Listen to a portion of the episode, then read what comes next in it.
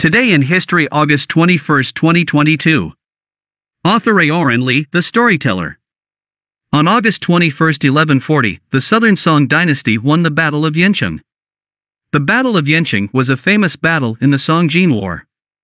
There are historical records that the Yu family army led by Yu Fei of the Song dynasty won more with less and gave the Jin army a heavy blow hit. In the ninth year of Shaoxing, 1139, the Jin dynasty's ruling group completed the power of Yan Zongbi's faction, and the Lord Zhang once again forced the southern Song dynasty to submit and seize it by force back to Henan and western Shanxi. The following year, the Jin dynasty divided its troops into three routes, starting from Lianghua in the east and reaching western Shanxi in the west, launching a large-scale military offensive against the Song. At the beginning, the Song Emperor Gaozongjia was undecided. He thought that if he could win the war and drive out the Jin people, then his father and brother, who had been kidnapped by the Jin people, could go home. However, this was undoubtedly detrimental to his rule, because if his brother and father returned, then he could not continue to be emperor. If you don't fight a war, surrender directly to the Jin people, and then you will make a country destroyed, and maybe you will be taken away by the Jin people as a prisoner. After thinking about it, he was forced to order various Song armies to resist. The rulers of the Song dynasty implemented a policy of emphasizing literature over military force, so the combat effectiveness of the army at that time was generally not good. The military was often poorly disciplined and demoralized, so they often suffered defeats. It's just that one of them, Yu Zhejun, stands out. The commander of the Yu family army was Yu Fei. Since the age of 20, Yu Fei has served in the army four times. From the second year of Jianyan, 1128, to the 11th year of Shaoxing, 1141, he participated in and commanded hundreds of battles. When the Jin army attacked Jiangnan, it was unique and advocated resisting Jin. 1 in 140, when the Jin people marched south, Yu Fei led his elite troops from Hubei and soon entered central Henan, defeating the Jin army in succession, occupying the military towns of Yingcheng Province, present-day Xuchang, Henan, and Huaning Province, present-day Huaiyang, Henan, and taking advantage of the victory to recover Zhengzhou and Xijing Henan Province, present-day Luoyangdong, Henan. Yu Fei also sent Liang Xing and others to cross the Yellow River, unite with the rebels in Hedong and Hebei, and attack the Jin army in the rear of Jin, recovering many prefectures and counties. After Yan Zongbi saw that the Yu family's army was scattered, and found out that Yu Fei only had a small number of troops stationed in Yancheng, in present-day Luohua, Henan, he decided to personally lead 15,000 elite cavalry and 100,000 infantry to directly insert into the city in an attempt to eliminate the command center of the Yu family army in one fell swoop. On the eighth day of the first month of July, Zongbai, together with the Dragon and Tiger King and the Great King of Gadian, fought against the Yu family army in the north of the city.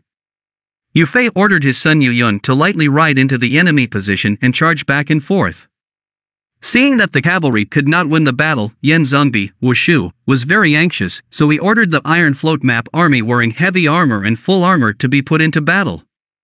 Every three horses of the Taifutu army are connected by leather ropes, their armor is thick, their men and horses are overweight and their ability to attack strong points is strong, and they block the wall and enter, which is mainly used for frontal impact. Instead of using the left and right wings of the kidnapper horse to attack in a roundabout way, the Jin army switched to the heavy cavalry Taifutu army to carry out a frontal attack, in an attempt to use a strict and dense formation of heavy cavalry to crush the other side's more scattered cavalry. For a frontal attack, with cavalry as the left and right flanks, known as abducted horses, abducted horses, cavalry arranged on the left and right wings, all composed of Jurchen who can ride and shoot. Cooperate in combat. Yu Fei dispatched his own army and the horse army of Yu Yi's army to meet the battle, and sent infantry armed with my knife and axe to cut the enemy soldiers up and down the horses' feet, killing and wounding a large number of golden soldiers, so that their heavy cavalry could not play their strengths. The brave General Yang Zixing of the Yu family's army broke into the enemy position on a single horse, intending to capture Yan Zongbi alive and kill hundreds of Jin soldiers. The two sides fought fiercely from the afternoon until dark, and the Jin army was defeated. On the tenth day, Jin Bing reoffended Chencheng, and Yu Fei defeated Jin Bing again at Wulidian in the north of the city, killing the Jin general Ali Du away. Emperor Yenzong gathered 120,000 troops at Linying, present-day Luohua, Henan. On the thirteenth day, Yang Zixing went out on patrol with 300 cavalry, encountered the Jin soldiers at Xiaoshang Bridge, killed more than 2,000 Jin soldiers and more than 100 generals such as the 800 generals of the 10,000 households, and the Song army was also all magnificent, and Yang Zixing's arrows were as many as two liters.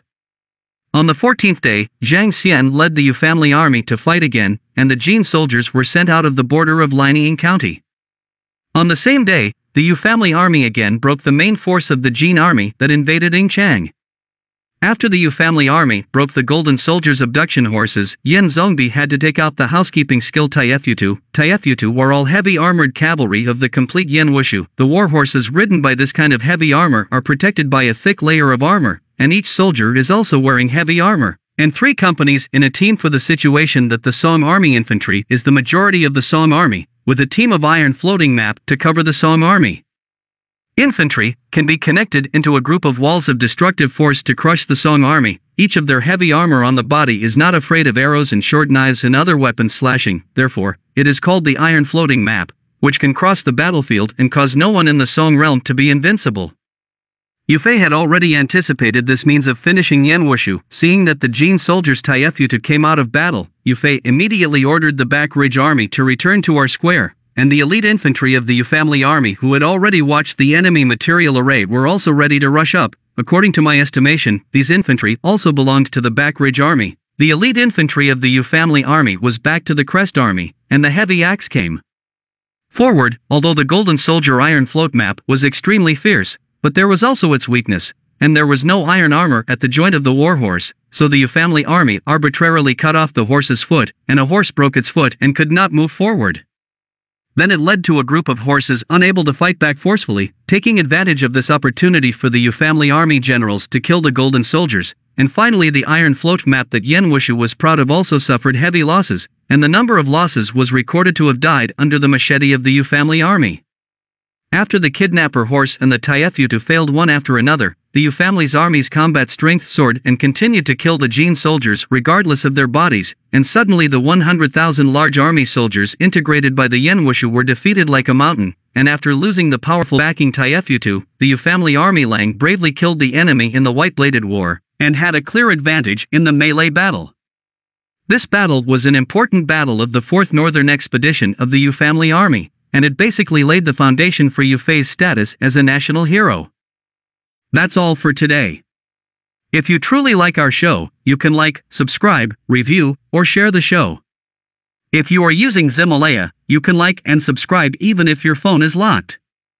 By the way, it is available to reward us in Ximalaya now. Do you want to know what happened on yesterday in the history? Check our latest episode at 0 UTC tomorrow.